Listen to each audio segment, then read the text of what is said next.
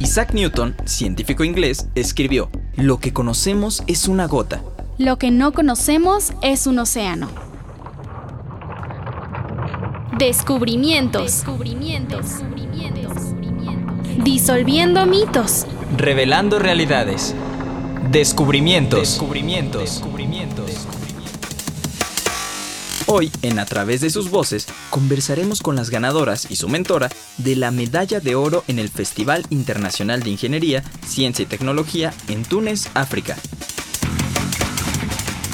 En Fusión Perfecta escucharemos brevemente cómo surgió la fotografía. En A Pescar Ciencia, nuestro amigo Mateo Bonilla sigue navegando en las redes sociales para encontrar sitios que hablen de ciencia. Hola Ari, pues ya estamos listos para pasarla muy bien los próximos minutos. Hola Didier, estoy más puesta que un calcetín. ¡Comenzamos!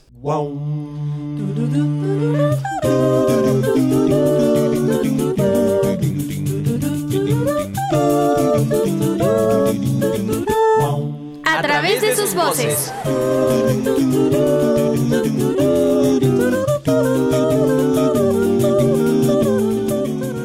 Tenemos el gusto enorme de platicar con las chavas que ganaron el oro en el Festival Internacional de Ingeniería, Ciencia y Tecnología en Túnez, África, y su mentora. Hola, ¿cómo están? Estamos muy contentos de tenerlas aquí y pues qué bueno que se conectan desde las calurosas tierras de Mazatlán. Oigan, qué gusto. ¿Cómo están? Muy bien, yo soy la asesora de la, del grupo del proyecto de bioplástico de Camarón. Mi nombre es Judith Rebeca González Muñoz estamos muy, muy felices de estar acompañándolos. Hoy aquí, este, mi nombre es Natalia Martínez, una de las integrantes. Y este, sí, la verdad sí está muy caluroso, pero aquí estamos con todas las ganas. Hola, ¿me escuchan? Sí. Hola, sí. Ah, hola, soy Génesis. Mucho gusto. Mucho gusto, igual. Hola, no sé si me escuchan, estaba teniendo unas fallas. Soy Samantha Carrasco. Hola, sí te escuchamos perfectísimo. Qué gusto que estén aquí. Eh, les, les mandamos un caluroso abrazo y pues vamos a comenzar con esta entrevista. Eh, yo quisiera empezar por preguntarles si nos pueden platicar cuál fue el proceso para llegar al Festival Internacional de Ingeniería, Ciencia y Tecnología. Pues primero empezamos eh, las tres en, el, en nuestra escuela. nuestra asesora, la maestra Judith, nos, nos dio una, una, a todo el salón le dio una invitación para quien quisiera participar en la Expociencia Sinaloa.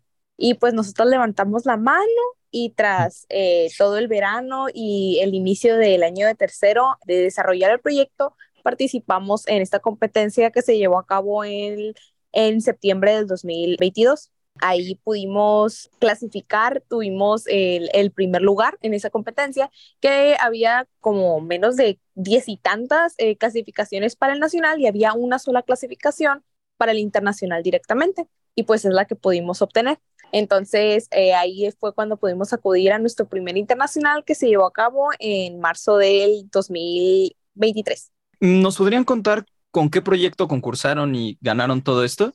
Sí, claro, este, bueno, nosotros este proyecto, como somos de Mazatlán, algo muy importante es parte de que nace nuestro proyecto de esa identidad y se trata de crear un bioplástico a base de las cáscaras de camarón en combinación de la industria pesquera que tenemos aquí y pues obviamente con la problemática principal que era ayudar al medio ambiente a través de la eliminación del consumo de plástico. Y todo nace de esa idea de querer ayudar, pero combinándolo con la idea de mantener esta identidad de lo que viene siendo la industria que hay aquí en el puerto y además dándole un producto a las personas que puedan aplicar en su vida diaria y fue ahí como lo fuimos puliendo este poquito a poquito, comenzó hace un año y hemos asistido, hemos tenido la oportunidad de asistir a dos internacionales con este proyecto y pues ahorita lo seguimos, aunque sean vacaciones, lo seguimos desarrollando y pues obviamente paso a pasito se va construyendo porque a pesar de ser un prototipo de un proyecto escolar, pues la verdad sí creemos que, que echándole todas las ganas en un futuro pues podremos obviamente irlo perfeccionando mucho más.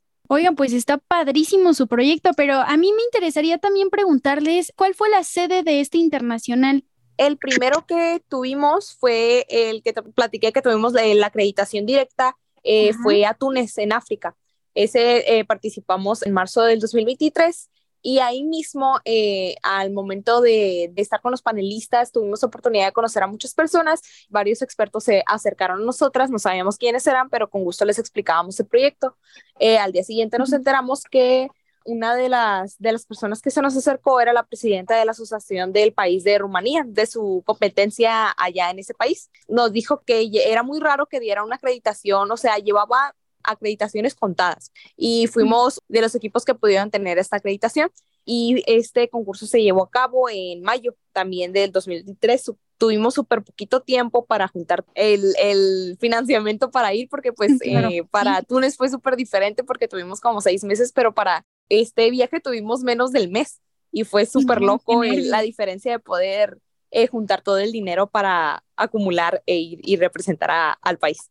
Oye, ¿y ese financiamiento de, de dónde lo sacaron tú en tan poquito tiempo? La verdad es que estuvo de película. Este, para Túnez, lo que hicimos nosotros eh, desde el primer concurso de la escuela, la verdad nos ha apoyado desde el momento cero y nos ayudaron con unas, con actividades en la escuela, con kermeses, también se hacían, este, hicimos rifas y teníamos muchísima ayuda de muchísimas personas más atletas. La verdad es que aquí se pusieron mucho la camiseta y nos ayudaron muchísimo. También buscamos ayuda por parte de este, iniciativas privadas y afortunadamente el pionero con nosotros, la verdad, es que fue un grupo que se llama Grupo Alerta y ellos nos ayudaron tanto para Túnez como para Rumania. Y como comentaba Génesis, eh, para Túnez pues tuvimos más tiempo, hicimos actividades, desayunos, ya íbamos a ir este, el gobierno de, municipal de aquí, de, del alcalde, nos ayudó muchísimo mediante el Instituto Municipal de la Juventud, que nos estuvieron apoyando, mire, no tiene idea, muchísimo también.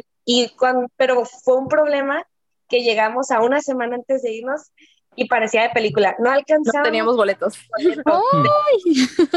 sí. Nos vamos, no nos vamos, porque a pesar de todo ese apoyo, por el mismo, este, por el corto tiempo que era para comprar los boletos, se elevaron muchísimo. Entonces, eh, subimos a nuestras redes sociales. Me acuerdo perfectamente que de una noche teníamos 300 seguidores y a la mañana siguiente, 2.000 personas estaban viendo nuestras, nuestras historias porque estamos viendo qué onda siguiendo la historia. Así es, por favor, oigan, este, ayúdennos. Y su, nuestra maestra compartió su cuenta bancaria para que ahí nos depositaran y de la nada todo Mazatlán nos escuchó. Fue impresionante. Es que tuvo la genial idea la maestra de eh, fuimos en nuestro momento de colapso, ya que no podemos comprar los boletos y no recaudábamos el dinero, dijo la maestra, pues nos vamos a ir a botear, no nos queda de otra, vamos, y pues nosotras superpuestas de que... Nos vamos, pues, a pata, pero nos vamos. Nos vamos. Exacto. Y pues ya ahí boteando la maestra, pues nos toma unas fotos, la manda a un grupo y pues una persona de ese grupo sube a sus redes sociales nuestra historia, o sea, de que qué onda, qué está pasando, y nombre se hizo. O sea, no, no, pues no puedo decir, viral aquí en Mazatlán, de que todo el mundo sabía qué onda y todos de que, como dijo Natalia, ¿dónde deposito? ¿Qué hago? ¿Cómo te ayudo? De que yo tengo un puesto, así personas, me acuerdo mucho de una señora que nos platicó la maestra, y yo tengo un puesto de tacos, yo les ayudo de hamburguesas, no recuerdo qué era, tengo un puesto, yo les vendo las cosas, o sea, personas que abrieron su corazón, no, de verdad, muy, muy bonito todo el apoyo y se, pues se logró en 24 horas recaudar el dinero gracias a todas las personas, la verdad. Qué bueno que al final sí se pudieron ir, pero regresando al proyecto, ¿a quién o cómo se les ocurrió crear este bioplástico y cuál es su proceso?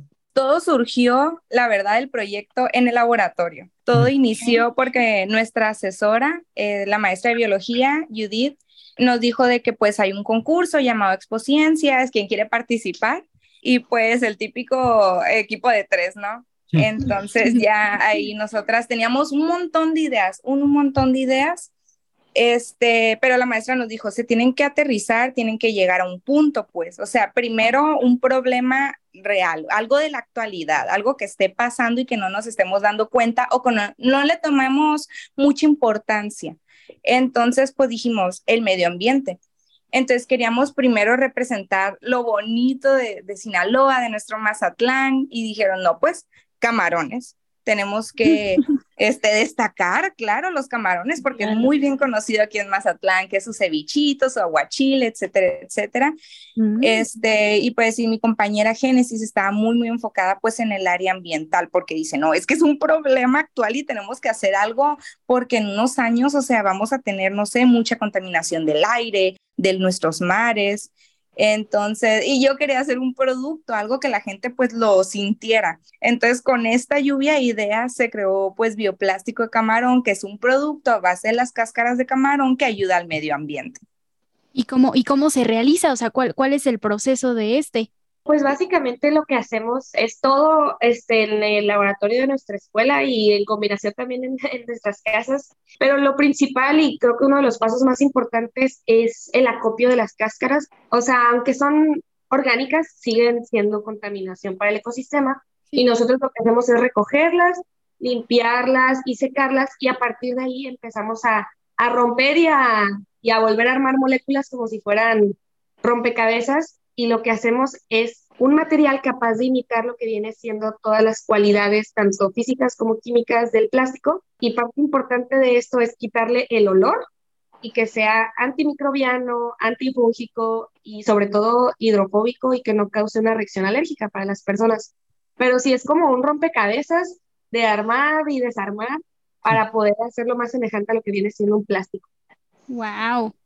Bueno, yo, yo le quiero preguntar a la maestra, ¿Cuántas generaciones de científicas ha preparado, ella? Yo quiero presumir mi escuela donde yo soy docente, pues que salen bastantes muchachos que tienen este un potencial increíble y pues te puedo decir que el 98% de los que salen de la preparatoria donde yo doy clases, pues son profesionistas. Estoy hablando de doctores, eh, por ejemplo, una de las presidentas nacional de oftalmología fue mi alumna, entonces es un semillero y lo que hace falta es muchísimo apoyo, porque cerebro tenemos, tenemos mucha, eh, muchos alumnos, mucha gente que tiene muchas habilidades, cualidades y aptitudes, pero lamentablemente no hay mucho apoyo para que estos chicos se sigan desarrollando. ¿Cómo se llama la escuela? Se llama Escuela Federal por Cooperación José Vasconcelos, en Mazatlán, Sinaloa. ¿Qué implica la patente de su proyecto?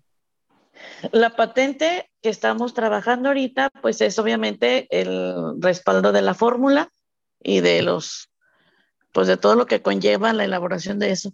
Pues está impresionante. Sí, sí, es increíble el, el proyecto. De hecho, tienen otra una acreditación que se ganaron porque en el de Rumanía ganaron el primer lugar y aparte entraron en el top 5 y de ese top 5 ganaron también la copa del primer lugar. Entonces ah. le ganó a Taiwán y le ganó a este, Rumanía, que estos ah. chicos traen proyectos bastante interesantes y son niños que ya traen una, una historia ya en, en esta área porque mm. muchos de ellos a eso se dedican y obviamente pues sus países están detrás de ellos, están financiados. Sí, claro. Y pues nosotros no. Y aún así, este proyecto de las niñas pues les ganó. A partir de ahí tienen tres acreditaciones más para ir a presentar el proyecto. Uno es en agosto en Londres, el concurso se llama iWise. Otro es en septiembre, me parece, es en Brasil. Creo que la exposición se llama Nova Forte, algo así.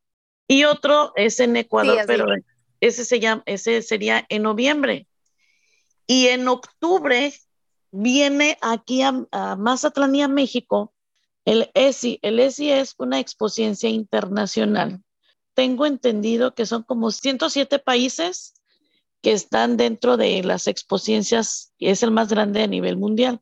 El año pasado eh, fue en Abu Dhabi, ¿verdad, niña? Y este año le tocó la sede aquí en Mazatlán. El presidente nacional nombró a las niñas embajadoras de la ESI Internacional para octubre. ¿Qué le sugieren a las chavas que se quieren dedicar a la ciencia?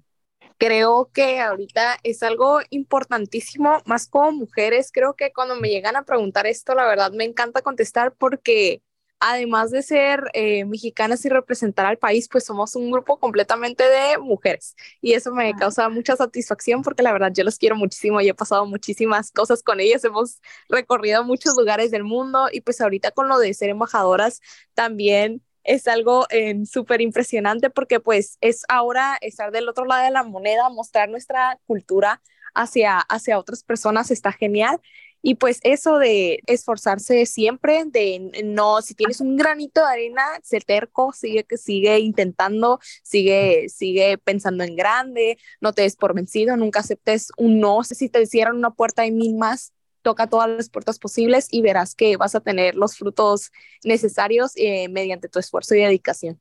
Qué bonito. Pues, pues les mando desde aquí un fuerte aplauso, mucho, mucho éxito, que les vaya muy, muy bien y pues también agradecerles por haber estado aquí. Sí, y ojalá que el proyecto siga rindiendo todavía más frutos y lo sigan pudiendo perfeccionar y desarrollar. Ay, muchísimas gracias.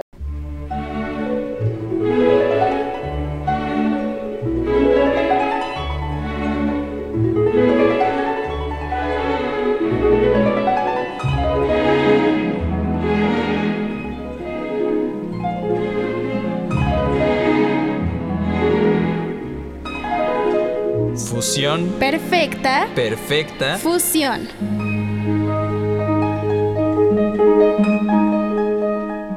A ver, a ver, Ari, sonríe. Ahora una selfie de los dos. Salimos muy bien, sobre todo yo. Ay, sí, tú. Lo cierto es que es muy fácil tomar fotos con un celular. Prácticamente ya no hay momento que no se pueda registrar en una imagen. Con las cámaras digitales, además de poder ver al instante las imágenes que se han registrado, editarlas ahí mismo y enviarlas a las redes sociales o algún otro destinatario, lo que antes era imposible.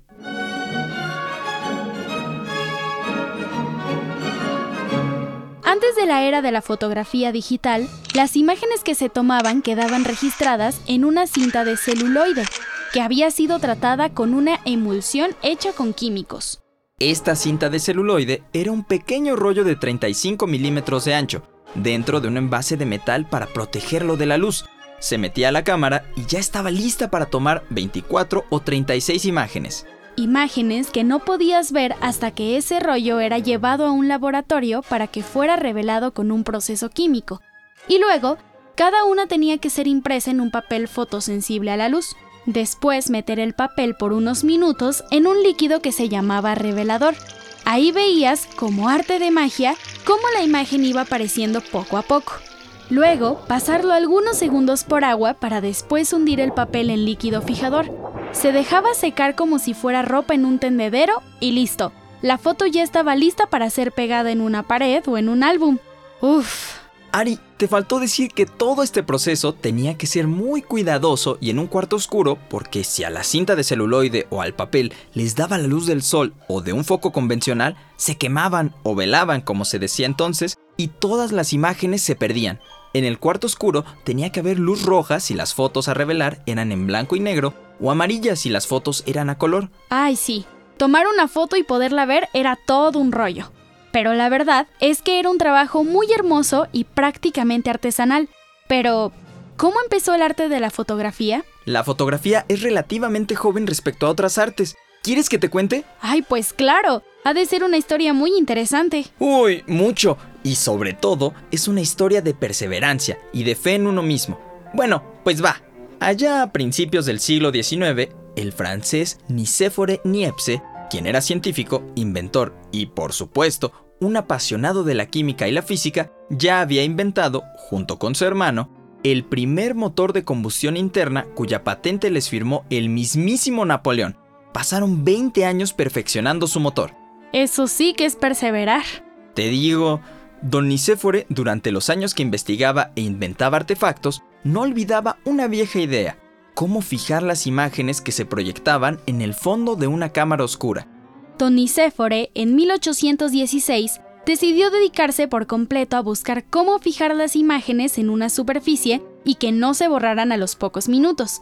Entonces, en su taller y laboratorio, comenzó a experimentar con diferentes objetos y sustancias químicas hasta que allá por 1824... A ver, ya está lista la sustancia que hice con betún de Judea. Ajá. Con esta pequeña brocha la pondré sobre estas piedras para litografía y ahora a reposar a la luz del sol. Después de algunas horas expuestas al sol, las imágenes se fijaron a las piedras para litografía. Se fijó. La imagen está fija en la piedra. ¡Padrísimo! No creo que haya dicho padrísimo. Bueno, quizá no, El caso es que Don Nicéfore estaba tan contento que daba saltos por su taller, pero al poco rato de que las piedras dejaron de recibir la luz del sol, la imagen empezó a desvanecerse. ¡Auch! Ah, se borra. La imagen se borra. Pero se fijó. Quizá necesite más tiempo al sol, eso es. Voy a volver a poner el preparado químico a base de betún sobre una nueva piedra de litografía y la voy a dejar más tiempo al sol. Y después de varios días de exposición al sol, Ahora sí, ahora sí. La imagen se ha quedado plasmada en la piedra. a partir de 1825, Don Nicéfore usó el cobre a modo de soporte y luego experimentó con estaño. Qué chulas quedaron las heliográficas. Tampoco creo que haya dicho que chulas. Mmm, bueno. Don Nicéfore viaja a París en 1829. Ahí conoce a alguien que será muy importante en su vida. Luis Daguerre, soy pintor, escenógrafo e inventor del diorama, que es un decorado cambiante que ahora se usa mucho en el teatro. Y además, soy experto en la cámara oscura. Mucho gusto, Monsieur Nicéphore. El gusto es todo mío, Monsieur Daguerre. Creo que juntos podremos buscar la forma de reducir el tiempo de exposición para fijar las imágenes. Sin duda, yo puedo perfeccionar la cámara oscura para obtener imágenes más claras. Daguerre vivió cuatro años en la casa taller laboratorio de Nicéfore. En 1832 presenta a sus colegas inventores uno de sus avances en los experimentos para fijar las imágenes. ¿Ya viste qué maravillosa imagen?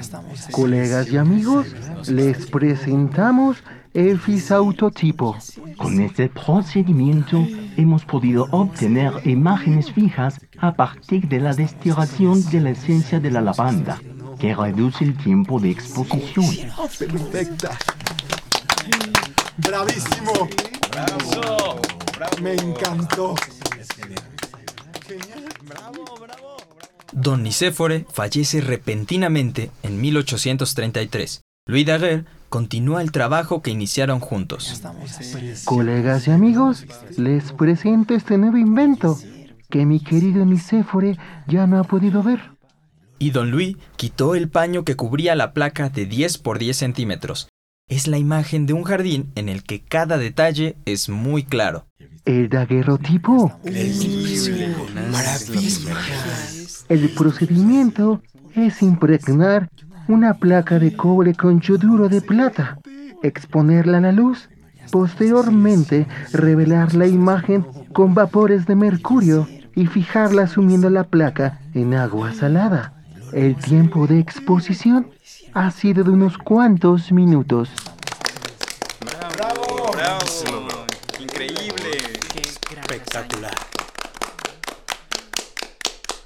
Daguerre presentó el daguerrotipo a la Academia Francesa de Ciencias en 1839. A partir de ese año, el procedimiento se mejora mucho y se vuelve un éxito. Se abren muchos estudios en París a los que acude todo aquel que quiere inmortalizarse en un retrato preciso, detallado y nítido. La impresión de ver su imagen con todos los detalles volvió muy popular al daguerrotipo. Nicéphore Niepce y Louis Daguerre trabajaron mucho para lograr fijar imágenes fieles de la realidad mediante instrumentos fotomecánicos y procedimientos fotoquímicos sin la intervención de la mano del ser humano, es decir, perfeccionar lo que el pintor hacía. El descubrimiento y desarrollo del daguerrotipo estuvo inspirado por los aires de progreso que trajo la revolución industrial a las innovaciones tecnológicas que buscaban representar algunos aspectos de la realidad y sustituir las creaciones humanas.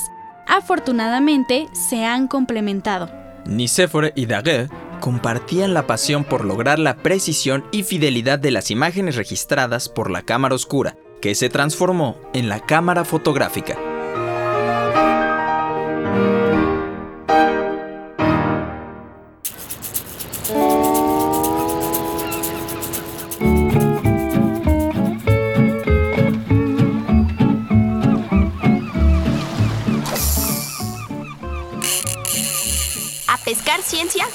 Mateo.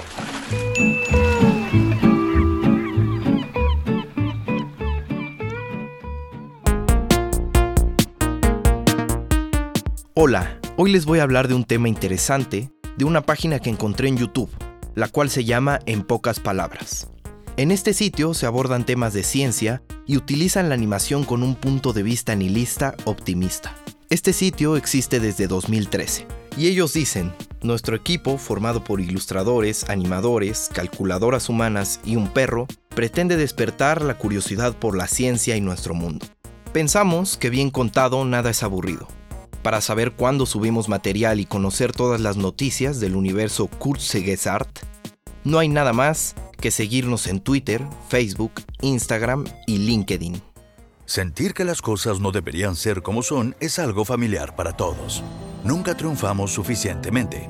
No nos bastan nuestras relaciones. No tenemos las cosas que deseamos. Es una insatisfacción.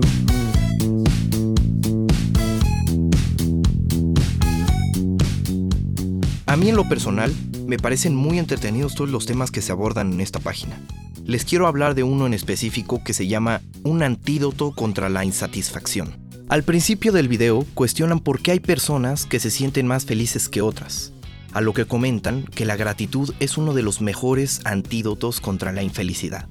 Y por más choteado que parece y dicho por páginas de autoayuda, lo cierto es que está comprobado científicamente. Es probable que la gratitud provenga evolutivamente de la reciprocidad, la señal biológica que motiva a los animales a intercambiar cosas para beneficiarse mutuamente, la cual se da entre algunos peces, aves y mamíferos, especialmente entre primates. Cuando el cerebro reconoce que alguien ha hecho algo bueno por otro, reacciona con gratitud y eso motiva a que ese otro lo devuelva.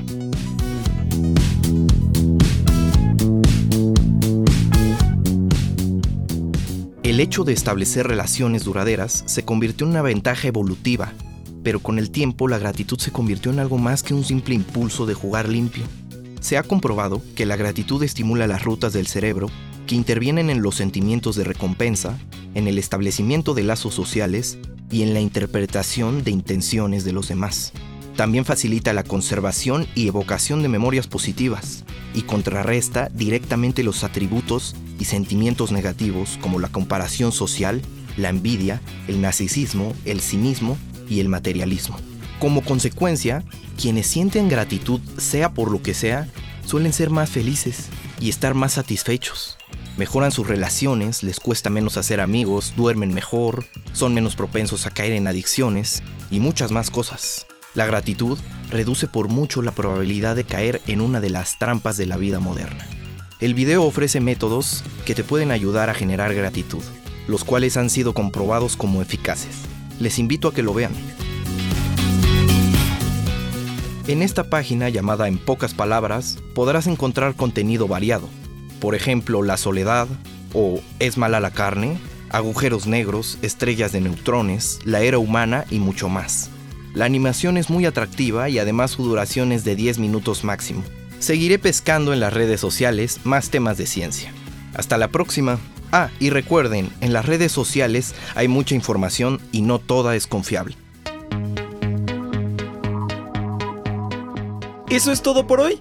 Nos escuchamos en la siguiente emisión el mismo día y a la misma hora.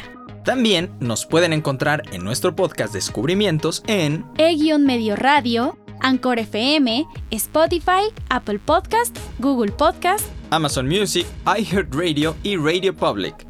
¡Hasta, la próxima! Esto fue Descubrimientos Revista semanal de ciencia. para jóvenes. Participamos en este programa Jesús González, Emma Bautista, Jocelyn Vega, José Luis Solano, Luis Luna, Fortino Longines, Alejandro Ramírez, Ana Lilia Villarreal, Oscar Solís, Alma Lilia Martínez, Didier Longines, Ariadna Caero, Mateo Bonilla. Aline Sánchez. Una producción de Laura Elena Padrón para Radio Educación.